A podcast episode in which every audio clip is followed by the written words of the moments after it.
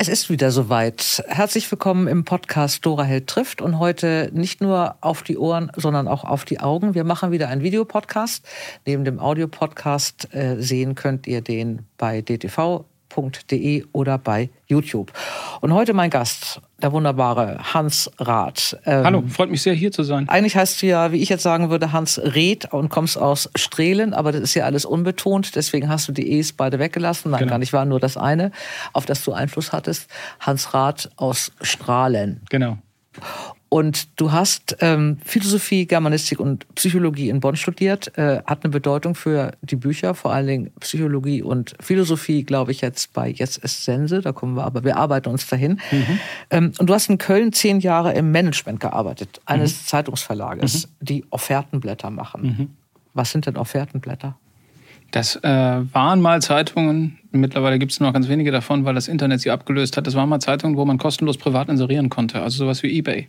Ach so. Letztlich hat eBay den Zeitungen den Garaus gemacht, aber zu der Zeit, als äh, das Internet gerade so erfunden wurde, da waren die sehr äh, erfolgreich.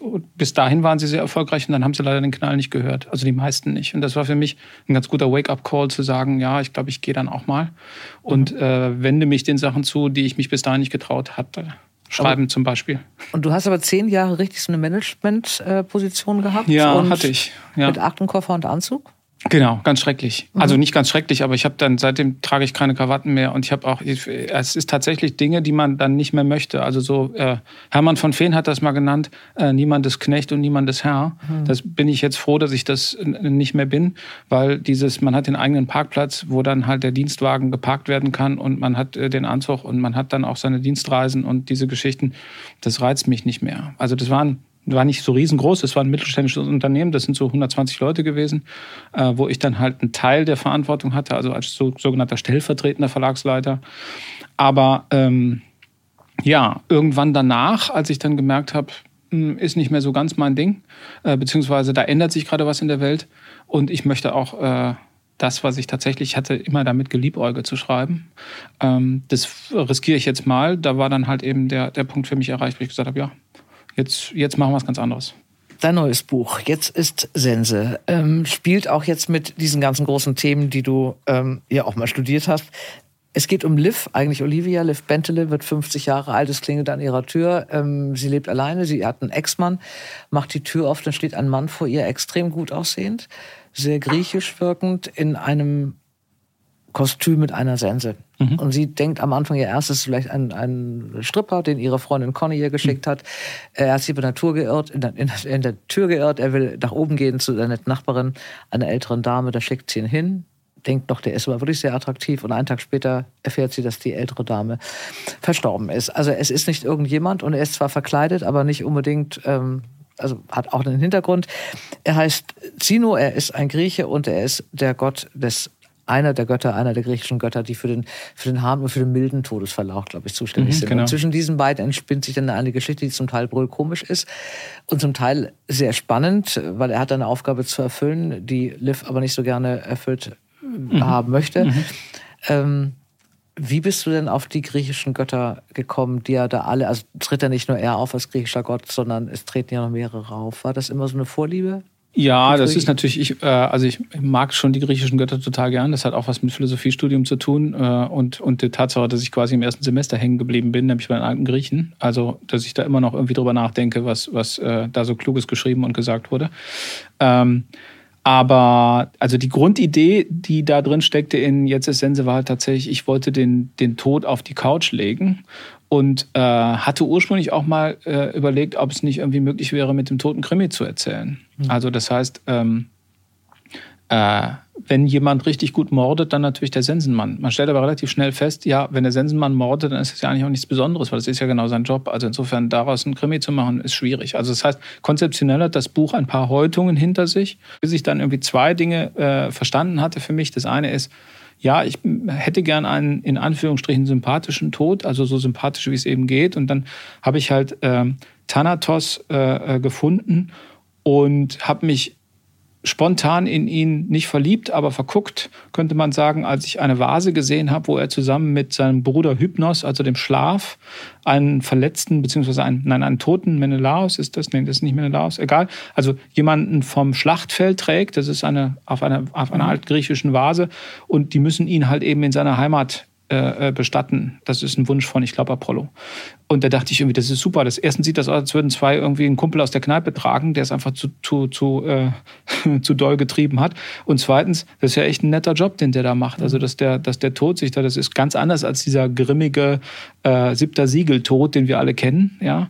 Und da habe ich gedacht, okay, da wäre wahrscheinlich eine Figur drin, die ganz anders ist. So eher lebensbejahend und eher äh, dionysisch, ja, wenn er schon Grieche ist äh, geht da nicht was. Ja, und das, das war dann der eine Grund, warum ich gedacht habe, ja, da kann man was mitmachen. Und der andere war, am Ende ist es dann doch ein bisschen krimi geworden, du hast es angedeutet, weil natürlich ich äh, dann festgestellt habe, man könnte zwar einen, Spieß, einen, äh, einen Spaß, nicht, nicht den Spaß draus machen, wer stirbt denn, äh, ähm, beziehungsweise wer, wer ist der Mörder, sondern wer, wer stirbt denn jetzt? Also wenn der Tod auftritt, dann stirbt ja eigentlich einer. Und das könnte ja auch ein spannender Faktor sein. Und tatsächlich haben das einige gesagt, dass dieser Kniff, also dieser der Midpoint ist es ja logischerweise, mhm.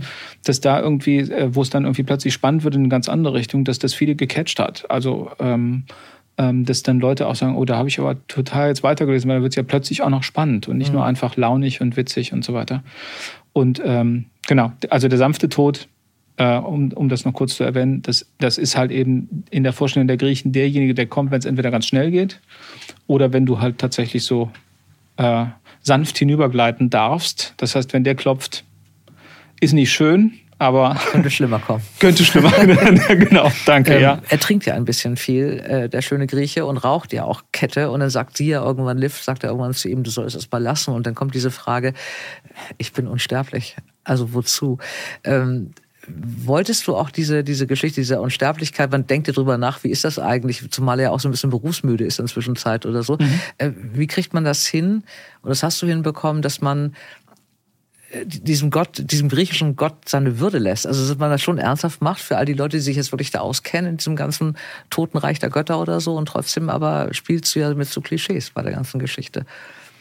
Ja, also es liegt natürlich nahe zu sagen, äh, so, wenn du so einen Gott hast, der halt mit dem Tod zu tun hat, dass er dann all das tut, was man eigentlich nicht tun darf, wenn mhm. man nicht sterben will. Also rauchen, trinken und äh, äh, womöglich noch Schlimmeres. Ich wollte ihn jetzt nicht irgendwie drogensüchtig machen, aber ähm, das, das liegt dann natürlich nahe. Also das heißt, dass man sich einfach so, äh, wie man das ja landläufig versteht, dem Leben so hingibt und mhm. hingeben kann. Und es ist gar nicht mit dem Kater verbunden, dass das irgendwann sich rächt, weil man irgendwie das zu lange, weil man zu lange gefeiert hat, oder zu lange gezecht hat oder zu lange Raubbau betrieben hat mit seinem Körper, sondern als Gott kann man das einfach irgendwie so machen. Das hat natürlich auch was mit den Griechen zu tun. Also die griechischen Götter sind ja genau so unterwegs mhm. und äh, wir wissen ja irgendwie, sie sind sehr menschlich menschlich unterwegs. Das heißt, es geht ja immer um äh, Sex und Drugs und Rock'n'Roll. Und das habe ich natürlich dann einfach mitgenommen und versucht, etwas in die, in die Moderne zu bringen. Und äh, ihn nicht zu äh, kompromittieren, ist eigentlich relativ simpel. Also man muss ja nur einfach trotzdem seinen Auftrag ernst nehmen und mhm. dann funktioniert es dann halt eben auch. Aber er, er nimmt sich ja auch selbst ein bisschen auf die Schippe. Mhm. Und das fand ich auch ganz nett, dass er sagt, irgendwie, er ist ja gar nicht, also er ist zwar ein Gott, aber er ist ja gar nicht irgendwie, er ist kein olympisches Wesen mhm. und so. Und ähm, da die ja irgendwie schon, wenn man mal hinguckt, auch eine ziemlich dysfunktionale Familie sind, äh, ist es dann umso netter, dass man jemanden hat, der dann auch noch halbwegs bescheiden mit seinem Götterstatus umgeht. Das mhm. fand ich irgendwie ganz nett als Idee. Mhm. Ich auch. Ich auch. Danke. Du hattest schon mal überlegt, ob du eine Fortsetzung machst, hast du gerade eben schon mal gesagt. Ja. Ist das ein bisschen im Kopf? Oder also diesmal ist es ja eigentlich als einzelnes Buch konzipiert. Du hast, glaube ich, jetzt genau. nicht die. Ja. Oder lässt du mal einen der anderen Familienmitglieder von ihm kommen? Ich hatte, ich hatte mal mit dem Gedanken gespielt, also wo ich gerade sagte, irgendwie dysfunktionale Familie, da klingelte natürlich sofort was und da mhm. klingelte natürlich auch was in Sachen äh, äh, Olivia. Äh, ich hatte auch irgendwie Entre nous, äh, hatte ich auch mal irgendwie so die Idee, dass, dass es ganz lustig ist, dass jemand irgendwie, der unbedingt sterben will, dem Tod hinterherläuft und dass man natürlich irgendwie als Tod irgendwann nicht mehr mit dem Stalker umgehen kann, sondern sich an eine Psychologin wenden muss und sagen muss, kannst du ihm bitte helfen? Also der Typ muss weiterleben, ich kann ihn noch nicht mitnehmen. Mhm oder die Frau oder was auch immer. Äh, das fand ich irgendwie so, also es kommen so Versatzstücke hoch und dann denkt man, na, da könnte man vielleicht was draus machen. Aber ich bin noch nicht entschieden. Das Buch hat mich wirklich Kraft gekostet und hat mich auch irgendwie Mühe und Arbeit gekostet, mhm. weil ich habe das dann doch wahrscheinlich unterschätzt, wie schwierig es ist, so viel Licht und Luft da rein zu pumpen und so viel gute Laune, mhm. dass dieses Thema nicht zu schwer wird. Mhm.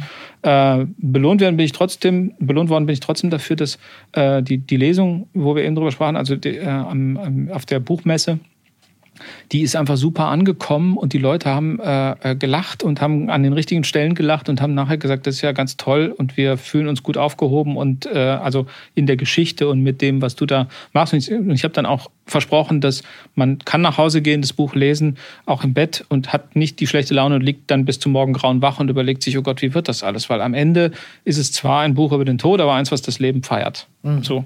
Und ich habe dann am nächsten Morgen tatsächlich auch diese Mail bekommen von einer Frau, die sagte, also sie hat es dann doch nicht aus der Hand legen können, hat es gelesen und findet es ganz toll. Und äh, so, das ist natürlich ein super Kompliment.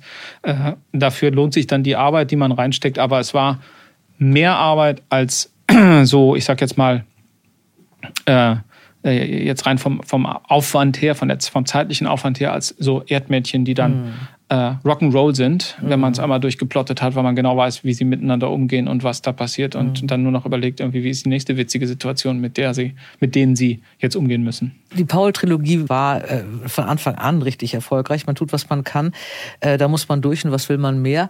Äh, und es geht wirklich um, du hast es ja gemacht, dass diese drei oder vier 40-jährigen Männer, die ja ja, Angst vorm Leben und vor der Liebe haben, alle unterschiedliche Probleme haben und so eine WG mhm. gründen. Hast du selber WG-Erfahrung? Oder kann man sich das ausdenken? Ich habe minimale WG-Erfahrung, aber ich habe sie tatsächlich gebaut nach den, nach den äh, griechischen Temperamenten. Also da kommt dann die Philosophie rein. Ich habe mhm. dann irgendwie so den, den äh, äh, Choleriker, den Legastheniker und so weiter und so weiter. Also die vier äh, Temperamente habe ich da äh, auf diese Leute verteilt und habe dann geguckt, wie könnten die eigentlich drauf sein. Und da habe ich festgestellt, die sind natürlich miteinander auch dann ganz toll. Also das gibt eine, äh, gibt eine schöne Clique und dann habe ich die sehr gemocht halt eben, äh, diese Leute. Und dann war der Rest war dann halt gar nicht so schwierig, weil natürlich geht es dann halt, wenn es viermal um die Liebe geht und äh, um das Leben und so und äh, äh, und die Leute dann auch noch zusammen wohnen, dann ergibt sich der Rest von selbst. Paul, Schamski, Bronco, Günther und der Hund heißt Fred. Wie lange brauchst du, um dir die Namen auszudenken? Wie lange? Ich finde, da, da muss der Name ja stimmen. Ne? Paul kann ja nicht Bernd heißen wahrscheinlich oder so. Man muss den ja im Kopf haben. Ich bin, ja, ich bin so jemand, der auch mit den Namen so rumpuzzelt und mhm. so. Mittlerweile glaube ich, dass das nicht mehr so ist, dass Namen irgendwie äh, so extrem wichtig sind. Damals habe ich noch lange rumgepuzzelt, das stimmt. Ähm, und ich weiß gar nicht, ich weiß gar nicht, wie lange ich da gebraucht habe, aber also das, da, damals habe ich noch, schon noch dran gearbeitet, dass das so passt. Ich musste gerade an, an Fred denken, an den Hund, weil ich hatte tatsächlich auch so einen äh, nicht erziehbaren Hund damals. Also das, das war sogar realiter, dass ich, äh, weil ich keinen Hund mehr leisten wollte zu dem Zeitpunkt, zum, äh, jeden Morgen zum Tierheim gefahren bin und habe mich da als ehrenamtlicher Hundeausführer äh, äh beworben und habe das dann auch gemacht. Äh, ich glaube anderthalb Jahre lang oder so. Äh, und habe jeden Morgen da einen Hund ausgeführt, der schwer erziehbar war. Also das heißt, der, der, ging gar nichts. Den durfte man auch nicht irgendwie von der Leine, darf man eh nicht, aber der war halt tatsächlich, das war so ein Jagdkampfhund, so eine Mischung. Äh, und der hat, äh, das war immer so, oh, mein Hund ist heute nicht da. Äh, und dann ist ja, der ist gerade, äh, der ist gerade zur Probe bei irgendjemandem. Und so habe ich gesagt, okay, dann also morgen kann ich den ja wieder oh mitnehmen Gott. und so. Und dann hat er die Leute gebissen, dann wurde er wieder zurückgebracht und dann konnte ich wieder mit ihm rausgehen. Und das, das war, das war das Bild für Fred. Das war so die die Idee, irgendwie Fred mit reinzunehmen. Einen schwer erziehbaren Hund und einen schwer erziehbaren Mann. Aber da musst du doch, ich finde die Namen da ganz wichtig. So ein Fred kann ja nicht Pfiffi heißen oder sowas. Nee, das stimmt. Oder Krümel. Das oder stimmt. irgendwie, ja. da muss er dann schon so einen Kampfnamen haben. Die, stimmt, ja, eigentlich schon, aber das sollte natürlich irgendwie ein bisschen gemäßigter sein. Also das heißt, man sollte ihm nicht direkt den Kämpfer ansehen. Zwei der, der, der Bücher, der sehr erfolgreichen Bücher sind dann verfilmt worden. Wotan Wilke Möhrig, Jan-Josef Liefers, Oliver Kuritke und Farid Yadim haben mitgespielt. Äh, du hast da beim Drehbuch auch mitgearbeitet, glaube ja, ich, ne? Hab ich, ja. Ist das, ähm, hilft das, wenn du, du hast ja vorher auch schon Drehbücher geschrieben, wenn man das, den eigenen Roman dann auch nochmal im Drehbuch angleicht? Ist, äh, sowohl als auch. Also mhm. das heißt, man, der, jemand, der an den Auftrag gibt, einen eigenen Roman zu dramatisieren, der muss natürlich damit rechnen, dass dieser Roman äh, ähnlich wird wie das Buch. Also mhm. das heißt, man ist dann, man hat ja den, das Buch einmal in die Form gebracht, in die man es bringen wollte, die Geschichte. Also das heißt, ich hätte ja sonst auch mich für ein Drehbuch direkt entscheiden können. Mhm. Also für mich war es ein Roman. Dann habe ich den Roman geschrieben und ähm, Im nächsten Schritt ist es dann so, dass man wahrscheinlich weniger in Anführungsstrichen draus macht, also mittlerweile ist das auch anders, weil man natürlich auch, also ich habe auch gelernt als Drehbuchautor, mich ein bisschen von mir selbst zu verabschieden, wenn ich jetzt mhm. dramatisiere. Aber ähm, Üblicherweise ist es so, dass ein Autor, der sein eigenes Buch verfilmt, dass der näher am Buch dranbleibt, als es halt ein fremder Autor ist. Mhm. Deswegen macht es durchaus auch Sinn, einen fremden Autor äh, daran zu lassen. Und ich persönlich finde es auch immer interessant zu sehen, was macht denn der jetzt aus meinem Film? Mhm. Also beziehungsweise aus meinem Buch, was macht der für einen Film daraus oder die? Äh, und dann anschließend im Kino zu sitzen und zu denken, ach so kann man die Geschichte auch nochmal sehen. Und ach, das war gar nicht so wichtig für die Story und das hat auch so und so funktioniert und so weiter. Ja. Glaubst du, dass du da besser loslassen kannst, weil du auch Drehbucherfahrung hast? Viele Autoren haben mit dir wirklich große Probleme, wenn der Film dann im Kino läuft und er so ganz anders ist als das, was sie selber im Kopf hatten. Ich glaube sowieso nicht wirklich an dieses äh, ähm, Nietzscheanische, mhm. Nietzsche, Nietzsche äh, äh, dass, dass, äh, dass man so äh, geniale, genialisch allein irgendwas her herstellt und dann ist das perfekt und dann ist das super. Also ich meine, das ist ein Stück weit so ein Teamplayer-Job. Mhm. Und ähm, das stelle ich ja auch fest beim, beim, beim Schreiben. Also das war damals es war der erste Kinofilm, der gemacht mhm. wurde. Da ist dann immer ein bisschen schwierig, dass man den Autor selbst ranlässt, weil wenn der noch nicht so riesengroße Erfahrung hat oder eher Fernsehen gemacht hat, ich hatte mhm. also so eher Fernsehen gemacht, ja, da muss man ein bisschen überlegen und dann sagt man halt, vielleicht holen wir eher noch mal so Autoren äh, ran, die da mehr Erfahrung haben. Insofern waren, glaube ich, insgesamt fünf Autoren oder sowas an dem mhm. beteiligt. Das heißt, ich habe dann schon gemerkt, äh, das ist schwierig. Und dann war auch die erste Erfahrung so, dass es dann hieß, okay, ähm, ich glaube, nach dem dritten Durchgang oder sowas bin ich dann auch gefeuert worden, damals von der Produktionsfirma. Und dann wurden andere Autoren geholt, die es dann besser machen können. Und dann gab es dann aber ähm, den Anruf, äh, du musst zurückkommen, wir kriegen es nicht hin und so. Und dann habe ich dann gesagt, okay, gut, dann komme ich zurück. Ähm, und habe es dann auch zu Ende gebracht, das Buch. Also da muss man sich, glaube ich, tatsächlich, man muss dann irgendwie die Eitelkeiten draußen abgeben, mhm. an der Garderobe, im mhm. Filmgeschäft. Das ist ja, wie wir gerade feststellen, auch äh, geht nicht nur mir so. Nee, das stimmt. muss jeder ein bisschen bescheiden sein. Ja. Ähm, Paul, diese Paul-Trilogie war ja von Anfang an als Reihe konzipiert. Also das eine Mal äh, Pauls Unglück und die Einsamkeit, dann das Suchen und dann zum Schluss das Finden und mhm. auch Ankommen. Äh, du hast eine zweite Reihe geschrieben, Jakob Jacobi mhm. und Gott sprach, wir müssen reden. Zweite Band, der Teufel ist auch nur ein Mensch und der dritte Band, du musst mir helfen. Äh, wie bist du denn von der ähm, wirklich auch witzigen und, und situationskomischen Männer-WG auf den, das Zwiegespräch mit Gott gekommen? Was war denn da der Anlass? Ähm, eine Kreuzberger Kneipe irgendwann um Mitternacht, würde ich sagen. Okay. Und wahrscheinlich ein Glas Wein zu viel. Ich war zufällig mit meinem Agenten da, mit dem ich auch befreundet bin und witzigerweise auch mit Edgar. Ähm, wir saßen da so und irgendwann um Mitternacht und hatten was gegessen und so und was getrunken und irgendwann um Mitternacht sagte ich zu, zu meinem Agenten, sag mal, ich habe gerade eine Idee. Äh, äh, Gott auf der Couch? Und er sagt, das ist super, erzähl mir das morgen nochmal.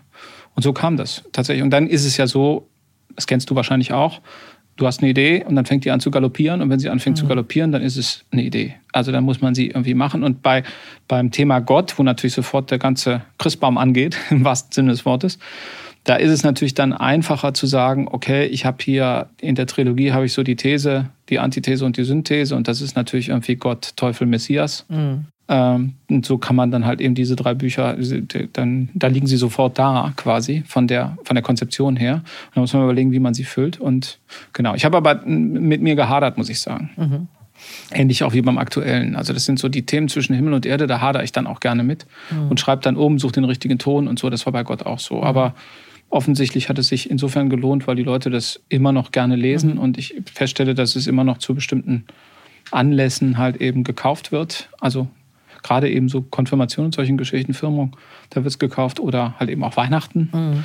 Du hast gerade eben schon gesagt, Edgar Reis saß mit in der Kneipe und trank. Ja. Ähm, ihr seid befreundet. Äh, er ist Co-Autor, da komme ich gleich noch zu. Er ist Buchhändler mit Ursula und Rai, eine mhm. der schönsten Buchhandlungen Berlins. Ähm, und er unterrichtet ja auch, oder hat unterrichtet, ich weiß gar nicht, ob er das noch macht, kreatives Schreiben. Mhm. Äh, wenn man jetzt so einen Freund hat, mit dem man auch noch Wein trinkt in Kneipen und dabei plottet, äh, nicht mehr ganz nüchtern, und der bringt so viel mit vom kreativen Schreiben, von der Buchhandlung. Äh, wie lange hat das gedauert, bis ihr wusstet, dass ihr mal irgendwann was zusammen machen wollt? Das hat witzigerweise ziemlich lange gedauert, weil wir erstmal gar nichts voneinander wussten und wer da den Postillon d'Amour gespielt hat, das war unser Agent, weil wir beide so. in der gleichen Agentur sind. Also mhm. Alexander Simon Äh, der hat ähm, irgendwann mal uns eingeladen und man muss dazu wissen, die erzählen wir auch gern die Geschichte wenn, bei Lesungen, Edgar und ich. Wenn Alexander einlädt, dann sitzen meistens sowas wie, keine Ahnung, zwölf Leute aus allen möglichen Städten am Tisch und äh, werden bekocht und dann gibt's irgendwie große Runden, äh, weil gerade Autoren in der Stadt sind und andere Leute und so. Und dann gibt's halt eben ein buntes, äh, buntes Gemisch von Leuten, wo man dann hingeht und deswegen erwartet man nichts anderes, wenn man das weiß und von mhm. ihm eingeladen ist. Und so sind wir beide auch eingeladen worden. Und an diesem Abend saßen wir allein an einem Tisch uns gegenüber und hatten beide, guckten uns beide an und sagten, wo sind denn die anderen Leute? Und, und Alexander stand hinter uns, äh, rührte im Topf und machte uns ein paar Nudeln und sagte, äh, kommt keiner mehr. Und wir dachten, was hat er denn vor? Und tatsächlich wollte er, dass wir beide uns kennenlernen, weil er das Gefühl hatte, wir könnten was miteinander machen. Mhm. Und tatsächlich war es dann auch so, dass er rausgegangen ist, um, keine Ahnung, zu telefonieren. Oder es war Taktik, ich weiß es nicht, dass wir miteinander quatschten und dann irgendwie schon eine Idee hatten, was man irgendwie machen könnte oder wie man miteinander so. Also das heißt, da, da hat was funktioniert. Mhm. Und dann äh, äh, wurde ich Vater. Edgar ist es schon zu dem Zeitpunkt gewesen. Der hat eine, eine erwachsene Tochter. Und dann kam es zu diesem ersten, zu dieser ersten gemeinsamen Zusammenarbeit, 88 Dinge, die sie mit ihrem Kind tun sollten, bevor es allein weitermacht. Äh, weil ich beim, im Urlaub darüber nachdachte, was will ich eigentlich mit meinem Kind alles erleben, bevor mhm. es dann allein weitermacht. Und witzigerweise geht es ja so schnell. Mhm. Das Kind ist schon fast dabei, dass es allein weitermacht. Er ist jetzt 13. Und äh, ich habe dann irgendwie damals, äh, fand ich das irgendwie toll, mir da mal so eine Liste zu machen, zu schauen, so, und das ist das erste Buch entstanden. Und dann kam die Erdmännchenreihe, genau. Achso, und wie kommen dann zwei erwachsene Männer, die dann äh, durch die Nudel zusammengebracht sind und in der Kneipe sitzen, auf Erdmännchen als äh, Krimi-Protagonisten? Wie viel Wein war denn da im Spiel? Da war auch, ja, da ist, also manchmal ist schon Wein im Spiel auch, ja. Aber ich will jetzt auch nicht den Eindruck erwecken, dass immer nur Wein im Spiel ist. Nein, wir, ähm, wir hatten, es gab so die Idee oder die, die, äh, die, nicht die Ansage, aber es gab die Idee, man könnte mal was machen mit Tieren. So, mhm. also Krimi und so. Das gibt ja ein paar äh, äh, so Krimis und was, was fehlt denn da noch? Und dann die Erdmännchen sind natürlich irgendwie dankbar, weil die Familienstruktur, äh, sie sind sehr menschlich, sie sind sehr putzig, äh, sie werden gemocht und so. Es gibt halt, also Disney hat sie auch schon entdeckt, das ist ja alles gar nicht neu.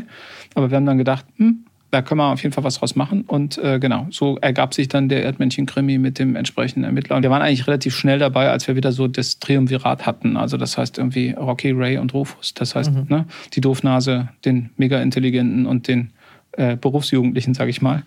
Äh, da, war, da waren wir irgendwie schon fast verloren äh, an das Ding und das ist dann hat sich auch bewahrheitet, ja, dass wir immer noch verloren sind. sind der achte Band ist jetzt gerade erschienen, ja, sehr ja. erfolgreich unter Moritz Matisse ja. Mattis, genau. Ja, Mattis oder Mattis? Nee, Moritz Mattis, ja. Das ist tatsächlich auch wieder äh, gemahnend daran, wie wir angefangen haben. Wir haben angefangen wegen dieser Geschichte äh, 88 Dinge, die man tun sollte. Mhm.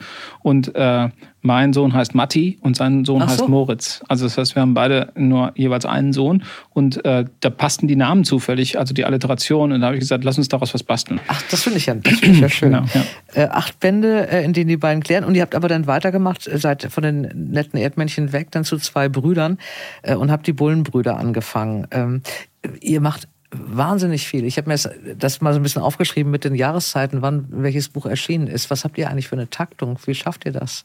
Das ist ja auch mal parallel dann oder abwechselnd gekommen, wenn man jedes Jahr ja, wir, äh, also, ein Buch. Es ist so, wenn wir jetzt zum Beispiel die Erdmännchen, äh, wenn wir ein, ein, Erdmännchen schreiben, dann mhm. teilen wir uns das tatsächlich richtig auf. Das heißt irgendwie, äh, Edgar, es hat sich so ergeben, Edgar schreibt den ersten Teil, ich den zweiten. Mhm. Äh, oder wie er immer sagt, irgendwie, er baut das alles liebevoll hin, was ich dann mit dem Arsch umwerfe. Äh, das heißt, wir treffen uns meistens so für eine Woche, zehn Tage, plotten mhm. das Ganze durch, also richtig A bis Z. Äh, das muss man dann schon sehr genau wissen. Dann geht er ran äh, und füllt teilweise noch, wenn wir nicht schon Role Models gefunden haben beim Plotten, äh, die Role Models hinzu. Dann mhm. kriege ich einen großen Stapel mit Fotos und Informationen und so weiter. Ne? Welches Schiff haben wir da? Wo ist das? Und so weiter. Und dann schreibe ich mal einen zweiten Teil daran. Und, und guckst dir den ersten nochmal an und lektorierst Ja, genau. Und dann, dann lektorieren wir uns über Kreuz, genau. So. Dann lektorieren wir über Kreuz und äh, das halt, wenn wir dann beide zufrieden sind, dann gibt ab. Dann haben wir es, genau.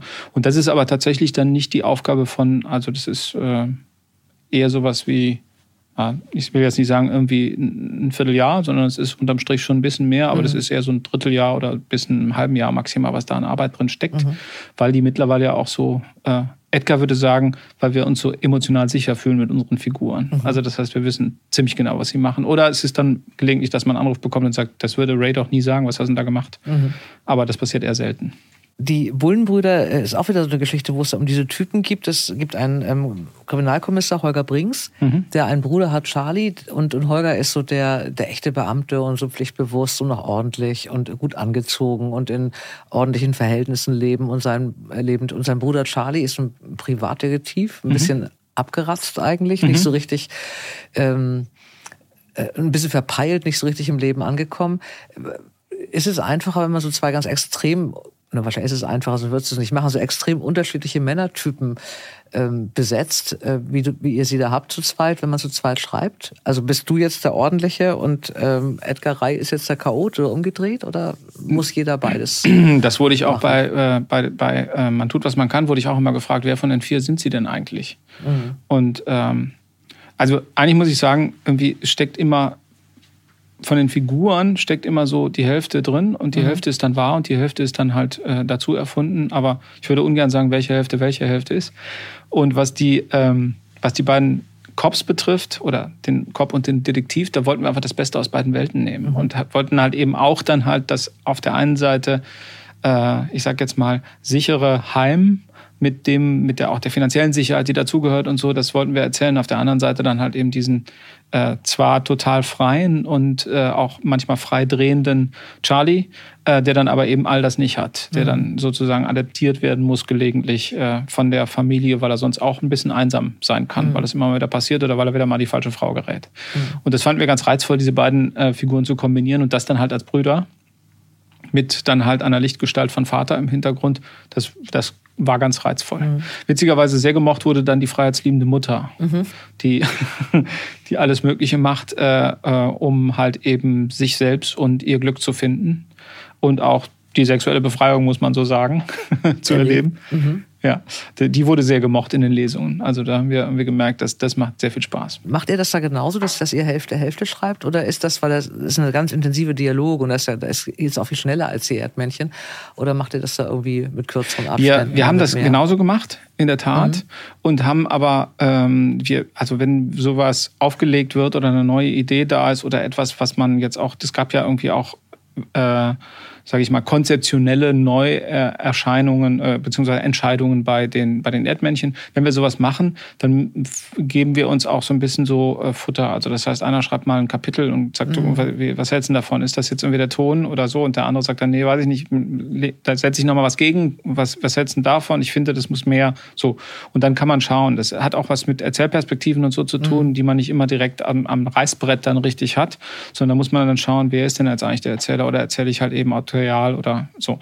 Ähm, das sind alles so Entscheidungen, die man nicht unbedingt äh, in der Theorie treffen kann. Mhm. Und da versuchen wir es dann. Aber wenn das dann klar ist und wenn das dann äh, äh, so sozusagen alles entschieden ist, dann packt sich jeder seinen Teil. Mhm. Also dieses Zusammenschreiben oder zusammen brainstormen, das geht gut fürs Plotten mhm. und es geht auch gut manchmal für äh, Dialogfetzen, die dann auch nachher im Buch drin sind, mhm. weil man so sagt, das kann die Figur ganz gut beschreiben, was mhm. ich da mhm. gerade erzähle. Oder wie wäre das denn, wenn die so und so ist oder wenn die diesen Background hätte.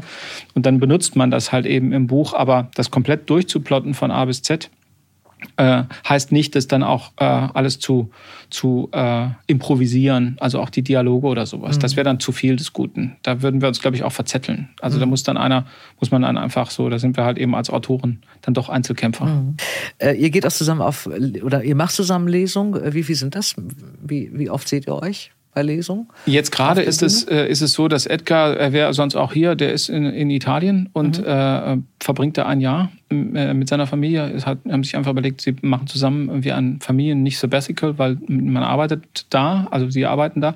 Aber äh, deswegen ist es ein bisschen schwierig mit den Lesungen. Wir werden jetzt, äh, wir haben jetzt, glaube ich, eine im Norden und dann haben wir irgendwie in Köln, glaube ich, gibt es eine Lesung. Also es gab ein paar Anfragen und auch äh, Lesungen, aber es ist jetzt nicht so, dass wir eine Tour machen. Mhm. Also das heißt, es gibt schon mal zwei, drei Lesungen hintereinander und ähm, es gibt auch die Frage jetzt gerade, ob wir vielleicht wieder bei den, äh, bei den Krimi-Festivals oder sowas wieder neu starten, weil wir haben ja zwischendurch zwei Bände gemacht, die nichts mit Krimi zu tun mhm. hatten. Mhm.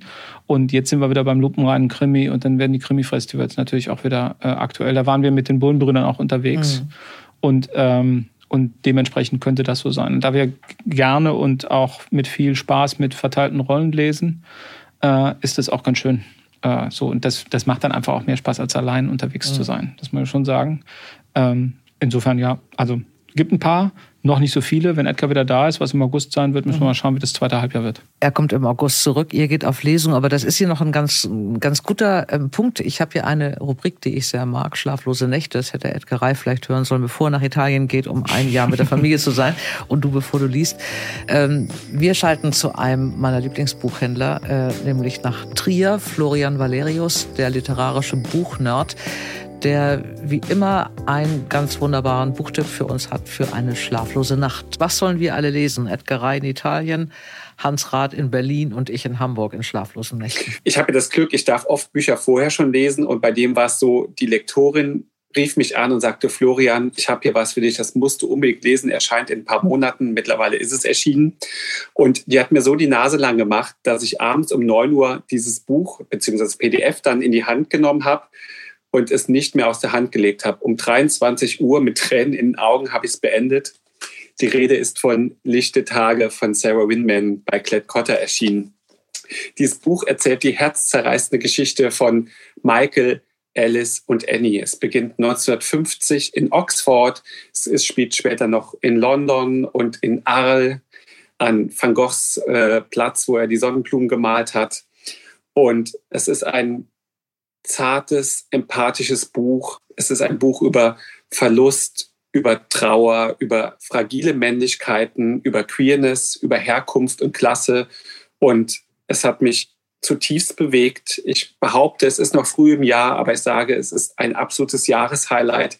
Und wenn ihr es dann gelesen habt, äh, empfehle ich euch, schaut mal auf meinem Kanal vorbei, weil ich hatte die Ehre und durfte Sarah Winman in London besuchen und bin mit ihr nach Oxford gefahren und habe die Schauplätze des Romans besucht und habe ganz viele Bilder davon gemacht.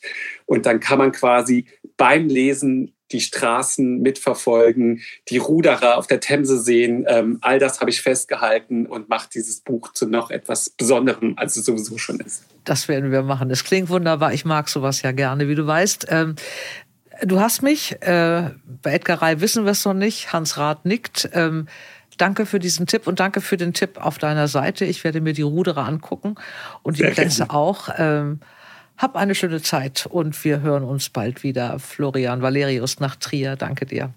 Danke. Frauenfreundschaften Olivia und Conny in diesem Buch, Männerfreundschaften bei Paul. Äh, was ist der Unterschied für dich?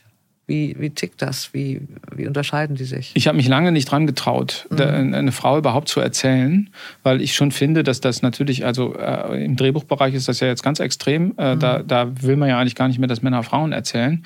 Äh, oder wenn man Themen hat, die eine bestimmte Affinität haben, dann geht es halt nicht mehr, apropos kultureller äh, Aneignung mhm. und so weiter, dass das nicht jemand macht, der dann auch aus diesem Kulturkreis kommt, etc. etc. Also das ist, das ist schon alles eine problematische Diskussion und deswegen macht man sich natürlich immer Gedanken darüber, geht das überhaupt? Kann ich das riskieren? Kann ich das machen?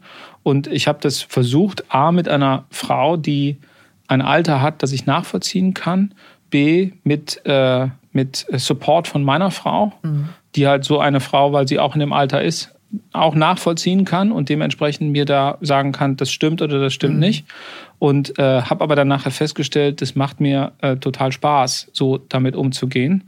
Und ähm, ja, ich hoffe, ich habe das irgendwie so getroffen und hinbekommen. Und diese Geschichte mit der, mit der äh, Freundin, die ist tatsächlich dann so einfach quasi mir passiert. Also meine Mutter hatte eine Freundin, die so ein bisschen so drauf war, die mhm. hatte sowas sehr Forsches und, und so. Die habe ich als Kind eigentlich nur in Erinnerung.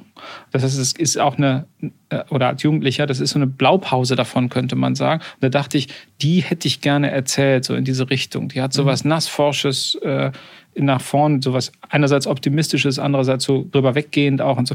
Das mag ich total. Gucken, wie die beiden miteinander matchen. Und dann habe ich die beiden amüsiert äh, äh, beobachtet und dann festgestellt, oh, ich, ich, liebe die ganzen Szenen, die sie miteinander haben und habe dann auch ihnen Szenen gegeben, mhm. äh, einfach weil ich Lust hatte, das zu schreiben und weil ich gemerkt habe, irgendwie das läuft quasi von selbst. Die beiden haben einfach was miteinander gefunden. Mhm.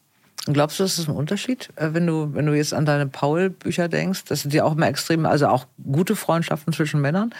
Sind das andere Dialoge, sind das andere Themen? Gehen die anders miteinander um? Also ehrlich gesagt, ich glaube immer noch, es ist ein Riesenunterschied. Mhm. Ja, äh, ich glaube auch, dass Männer und Frauen anders miteinander umgehen. Ich glaube tatsächlich, dass Männer nicht über so Intimität Intimitäten reden wie Frauen. Das stelle ich mhm. auch manchmal fest, wenn ich dann halt mit Frauen rede oder mit meiner Frau rede, dass ich sage, worüber habt ihr gesprochen? Wirklich jetzt? Mhm. Okay, würde ich irgendwie nicht drauf kommen. Ist aber auch nicht ganz richtig, weil manche Männer tun das dann auch mit anderen Männern, bestimmten so. Mhm. Also wenn man dann einen guten Freund hat, dann redet man vielleicht doch dann wieder über Dinge. Also es ist gerade ja so ein bisschen in Bewegung. Ich glaube, dass, dass äh, das Problem an der Geschichte für mich ist eher so, dass dieses ähm, äh, alter weißer Mann-Ding, dass man damit aufpassen muss. Also mhm. das bin ich ja nur auch. Da komme ich auch nicht dran vorbei an dieser äh, Geschichte und an der, an der Rolle, die ich da äh, aufgesetzt bekomme. Jetzt, das Einzige, was ich jetzt machen kann, ist, dass ich versuchen kann zu dokumentieren, dass ich zwar ein alter weißer Mann bin, aber einer, der lernen könnte. Und das versuche ich. Und wenn das funktioniert und das wird dann irgendwie auch so aufgenommen, dann ist gut. Mhm. Und wenn das nicht funktioniert, dann lasse ich mir das auch gerne sagen, weil ich glaube, das, da ist an dieser ganzen Diskussion ist total was dran. Und ich wäre nie, würde nie auf die Idee kommen zu sagen, es ist alles übertrieben und alles irgendwie stimmt alles nicht und so. Äh, und ja, ich merke tatsächlich, dass ich auch schlucken muss bei bestimmten, also um jetzt ein, einmal kurz den Gender-Exkurs zu machen als Drehbuchautor habe ich kürzlich wirklich geschluckt, weil der Drehbuchverband äh, eingeladen hatte, beziehungsweise nicht der Drehbuchverband, sondern einen Sender eingeladen hatte und hatte Frauen eingeladen zum Tatort. Und man durfte als Mann auch nicht kommen, um sich briefen zu lassen. Oder ich weiß nicht, mhm. ob es der Tatort war, nagel mich nicht fest. Aber ja. es war irgendein Format, wo man dann sagte, da sollen die Frauen jetzt mal für schreiben. Und da die Frauen natürlich da in der Minderheit sind, müssen wir jetzt nur Frauen einladen, denen wir dann alles sagen, was sie machen können. Da dachte ich, jetzt fühle ich mich echt ein bisschen benachteiligt. So. Mhm. Eine Sekunde und habe dann natürlich sofort umgeschaltet, weil ich dachte, ja genau, so geht es den Frauen seit mhm. vielen, vielen Jahren. Also krieg dich mal ein, du bist nicht dabei. Punkt. Mhm.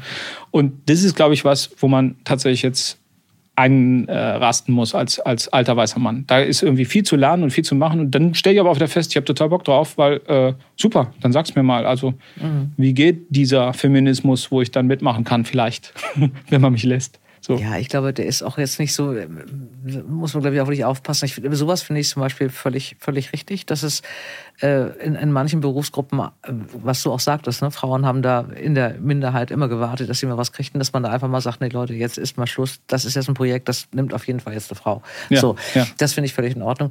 Diese dieser ganze neue Feminismus, das ist ja, es ist ja nicht die ganze Gruppe und die allgemeine, es sind ja wirklich viele kleine Gruppen, die viele verschiedene Schwerpunkte haben, was noch geht und was nicht ja. geht und so. Und da jetzt irgendwas, für, da, da, muss, glaube ich, jeder für sich äh, vernünftig damit umgehen. Und einige Sachen, finde ich, erklären sich auch aus dem Verstand. Manche Sachen gehen heute nicht mehr. Ging auch vor 30 Jahren schon nicht. Aber mittlerweile haben es auch, glaube ich, dann die Letzten begriffen, dass es tatsächlich nicht mehr geht.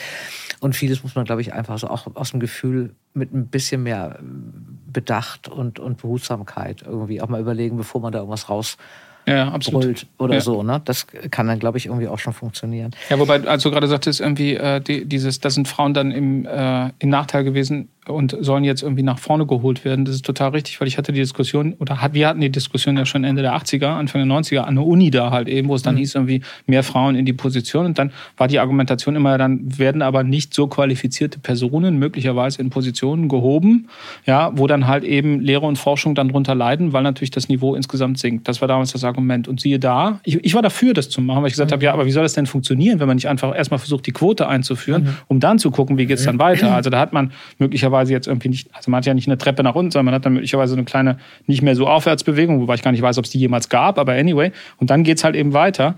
Und ich war dafür. Und siehe da, heute ist das irgendwie super, funktioniert mhm. also offensichtlich. Das heißt, man muss es dann mal umkehren und natürlich gibt es dabei in Anführungsstrichen Verlierer. Und wenn wir jetzt wir mal auf der Seite stehen, so what? Mhm. Apropos Midlife Crisis. Oh. Äh, das sind ja äh, so ein bisschen, also was, was ich damals fand, äh, ist ja schon ein paar Jahre her mit der Paul-Trilogie, ist, du warst, fand, oder in meiner Erinnerung zumindest, ich war damals im Buchhandel und auch relativ ähm, breit informiert, warst du so ein bisschen einer der ersten, die so diese ja, Krisen der Männer äh, mal in den Vordergrund gestellt hatten. Also Frauenkrisen gab es immer in der Literatur, in der Unterhaltungsliteratur, verlassene Frauen und was weiß ich, Frauen, deren Kinder aus dem Haus. Also da gab es immer schon viele verzweifelte Männer, eigentlich selten. Also auf verschiedene Arten verzweifelte Männer, glaube ich, bis zur Paul-Trilogie kaum. Ähm, das, du hast ja schon gesagt, ein bisschen was von dir ist in allen Vieren drin. Äh, du bist jetzt zehn Jahre älter. 15 Jahre älter. Ich will jetzt nicht zu nahe treten. Nee, ähm, schon deutlich 15 Jahre älter. Es sind deutlich 15 Jahre älter. Ähm, du hast jetzt andere Krisen, nehme ich mal an, wie wir alle Boomer. Äh, machst du sowas nochmal? Kannst du dir mal vorstellen, sowas nochmal zu machen? Also jetzt nicht dich hinter Erdmännchen oder dem Tod zu verstecken, sondern wirklich nochmal so eine Paul 2.0 zu machen? Wie ist das so als Mittel 50-Jähriger, fast 60-Jähriger oder so? Wie ja, fängt man ja. da an äh, ich, mit den Krisen, die es so gibt? Finde ich total super. Also äh, ja, finde ich auch gut. Also, wenn ich jetzt irgendwie mich äh, darauf einlasse, dass ich mich so in, in meinem Alter suhle, dann kriege ich auch sofort eine, habe ich das Gefühl, weil natürlich irgendwie die Welt, dann. ja genau, weil die Welt natürlich schnell dreht. Äh, und ich habe auch das Gefühl, da, da ist was, da ist ein Thema, also da kann oder da kann ein Thema sein, äh, auf jeden Fall. Äh, mal schauen. Ich hoffe nicht, dass mich eine Krise erwischen muss, damit ich das machen kann. Weil damals, als ich die Paul-Trilogie geschrieben habe, da war es wirklich auch für mich so, dass ich im Zuge dessen habe ich wirklich mein komplettes Leben über den Kopf gehauen. Äh, auf den Kopf gehauen. Im Zuge des Schreibens oder? oder äh ja, das ist eigentlich eher ein bisschen danach passiert, aber das ist dann wirklich so gewesen. Ich habe irgendwie nicht nur den Job irgendwie geschmissen, das heißt irgendwie den, bei diesem Verlag dann halt eben, sondern ich habe auch, dann die Stadt gewechselt und bin dann irgendwie final dann irgendwie nach Berlin gegangen von Köln aus. Ich habe irgendwie den Freundeskreis größtenteils verloren, der da war, was dann auch irgendwie mit Verwerfung zu tun hat, die Frau, die und so weiter. Also mhm. es, es, war irgendwie, es blieb im Prinzip blieb kein Stein mehr auf dem anderen. Dann war es ein brand new Start in Berlin äh, für mich, so wo ich auch tatsächlich from scratch gestartet bin und äh, drei Monate später hatte ich ein, ein anderes Leben, weil ich eine Frau getroffen habe. So, also das tatsächlich irgendwie was ganz Neues, was da beginnt. Und ich würde mir gerne ersparen, nochmal so einen kompletten Umsturz jetzt zu machen, um dann halt diese Figur erzählen zu können. Aber ähm, dass wir in einer, in einer Zeit und einer Welt leben, wo natürlich äh, Krisen äh, einfach ein super Thema sind. Mhm. Und es gibt ja auch äh, äh, Tausende von Channels und Büchern und so über die Krisenbewältigung, weil wir alle immer permanent in der Krise stecken. Äh, das ist schon da. Da müsste man halt mal was Gutes finden. Ich hatte kürzlich hatte ich mal so eine Idee, die klingelte, da kann ich noch nichts zu sagen, aber da dachte ich, hm, ja, sowas könnte was sein, aber mal schauen. Mhm. Das, äh, das muss man auch mal gucken in, in welche Richtung es geht. Dein Sohn, das weiß ich nicht. Moritz oder Mattis, wie heißt er? Matti heißt der. Matti ist, ist dein Sohn, ja, genau. Moritz gehört zur Edgarei. Ja. Ähm, du, ihr habt damals angefangen, eure gemeinsamen äh, Autorenschaft mit diesem wunderbaren Buch zu machen, äh, die Dinge, die man mit seinem Kind machen sollte. Was sind denn die drei wichtigsten Dinge, die du noch vorgenommen hast, die du mit deinem Sohn machen willst? Ähm, e-, etwas globaler reisen, als wir das getan haben also ich würde gerne irgendwie mit ihm Dinge entdecken, die ich selbst noch nicht entdeckt habe, weil mhm. es ist ja oftmals so, dass man äh, erstmal Kindern zeigt, was man selbst schon kennt mhm. und dann sagt, oh, guck mal, das ist Italien und das ist so, aber jetzt mit ihm was entdecken, wo er auch sagt, da hätte ich mal Lust drauf, wo ich sage, war ich auch noch nicht, würde ich auch total gern hin. Das finde ich jetzt toll und dass das auch so erwacht. Ähm, ich würde ihn gerne äh, einfach grundsätzlich noch begleiten, weil er natürlich in einem, in einem äh, spannenden Alter ist gerade. Also mhm. mit, mit 13, so wo das jetzt losgeht, äh, würde ich jetzt gar nicht irgendwie was rausnehmen, so nach dem Motto, ah, ich möchte ihm gerne sagen, wie die Liebe funktioniert oder auch nicht oder wie man darüber wegkommt oder sowas oder äh, was man dann noch tun sollte, um äh, einen Job zu finden, der einen vielleicht aus so natürlich will jeder Vater, jede Mutter will ihrem Kind Schwierigkeiten aus dem Weg räumen oder beziehungsweise hofft, dass das Kind nicht die Fehler macht, mhm. die man selbst gemacht hat. Wahrscheinlich werden sie es tun. A, werden sie es tun und B, glaube ich, ist es vielleicht auch nicht unser Job, das zu verhindern, mhm. weil das ist ja natürlich auch ein Stück weit, wenn ich nicht Fehler gemacht hätte, wäre ich vielleicht nicht da, wo ich heute bin. Mhm. Also insofern. Ähm, also ja, das mit ihm Zeit verbringen, mit ihm äh, Dinge zu erleben, die neu sind, das ist, glaube ich, so das Wesentliche, was ich jetzt, äh, was ich jetzt da äh, rauspacken würde. Die 88 Dinge, die waren ja eher so die Kleinigkeiten, die man dann auch sich selbst äh, und wo vielleicht auch eher was mitgenommen hat, äh, wo man sagt, das muss auf jeden Fall mal machen, mit ihm Drachen basteln oder also solche Geschichten mhm. halt eben, damit man nicht nachher sich wundert, oh, jetzt ist es vorbei. Und das ist jetzt schon bei vielen Dingen, die sind jetzt vorbei. Und dann also hat er aber selbst jetzt kürzlich gesagt, erinnerst du dich noch, wie wir früher dann Lego gebaut haben, da ganze Weihnachten lang oder sowas? Jetzt mache ich das gar nicht mehr. Ja klar, weil du immer an TikTok rumhängst. so, nein, äh, so sind dann halt irgendwie Dinge, die dann schon hinter einem liegen, haben sich dann sozusagen erfüllt. Mhm. Genau. Und da kann ich jetzt keine drei rauspacken, die für die Zukunft relevant sind, sondern ich würde gern mal schauen, wo die Reise hingeht. Ich, ich lehne mich jetzt mehr zurück, als ich das früher getan habe, wo ich dann auch, man performt ja mehr, wenn die Kinder klein sind. Mm. Ich will jetzt zum Schluss nicht so eine Altersdepression oh, okay, versinken. Wir sind so ein Stück davor. Noch was Schönes. Deine Frau ist Michaela Vivo, Schauspielerin ja. und jetzt auch Autorin im Dorf der Schmetterlinge. Aufbruch in mein bestes Leben hat sie als erstes Buch geschrieben und das Mosaik meines Lebens kommt als zweites. Du bist jetzt äh, Autorin Duo erfahren. Kannst ja. du dir vorstellen, mit deiner Frau auch mal was zu machen? Absolut. Habt ihr das vor? Wird das das nächste Projekt? Das war jetzt zu schnell geantwortet. So. Ne? zu schnell. Ja, wir, wir sind an einer gemeinsamen Geschichte. Äh, ja, wir sind an einer gemeinsamen Geschichte und ich, ähm, ich weiß nicht, ob man das schon so, so äh, veröffentlichen darf oder beziehungsweise ob man das schon so, äh, doch, darf man wahrscheinlich schon. Also ja, wir, wir äh, schreiben gemeinsam mhm. und packen da äh, äh, hoffentlich, wie es dann immer so ist, das Beste aus allen Welten zusammen. Und äh, ich finde es auch ähm, ja, sehr schöne Erfahrung. Aber ich habe eben schon gesagt, also ich bin Teamplayer technisch bin ich, äh, bin ich sowieso äh, gern unterwegs. Mhm. Insofern natürlich auch mit meiner Frau. Mal gucken, ob es dann noch irgendwann Probleme gibt beim Schreiben. Äh, aber nee, ich glaube nicht. Mit Wenn es Probleme ja gibt, kannst du dich wieder darauf zurückziehen, dass du sagst, hier jeder eine hilft und wir sehen uns einmal im Monat. Das, das, das, da hast du ja Erfahrung. Äh, ich danke dir. Ich wünsche dir viel Erfolg für die neuen Bücher, für danke das dir. kommende. Ähm, ein paar schöne Drehbücher zwischendurch, die dich nach Italien führen und Klingt gut. Zeit mit deinem Sohn und überhaupt alles, was du dir wünschst. Danke, dass du hier warst. Danke dir. Äh, ich bedanke mich auch bei euch fürs Zuschauen in diesem Falle. Das konnte man hier nämlich alles sehen bei YouTube oder auf der Seite von dtv.de. Zum Hören natürlich wie immer an dieser Stelle. Bleibt heiter und bis zum nächsten Mal. Beim nächsten Mal treffe ich die wunderbare Luise Helm. Und damit ihr nicht denkt, ich sitze da in Berlin mit Scarlett Johansson. Luise Helm ist nämlich ihre deutsche Stimme. Und dazu auch noch die deutsche Hörbuchpreisträgerin, 23. Wir sprechen über alles Mögliche, warum sie eigentlich Schriftstellerin werden wollte und Gott sei Dank nur ihre Stimme gibt. Ihr könnt gespannt sein. Und auch den Podcast könnt ihr als Videopodcast sehen bei dtv.de oder auf YouTube und hören wie immer an dieser Stelle. Dora Held trifft. Ein Podcast von DTV Audio.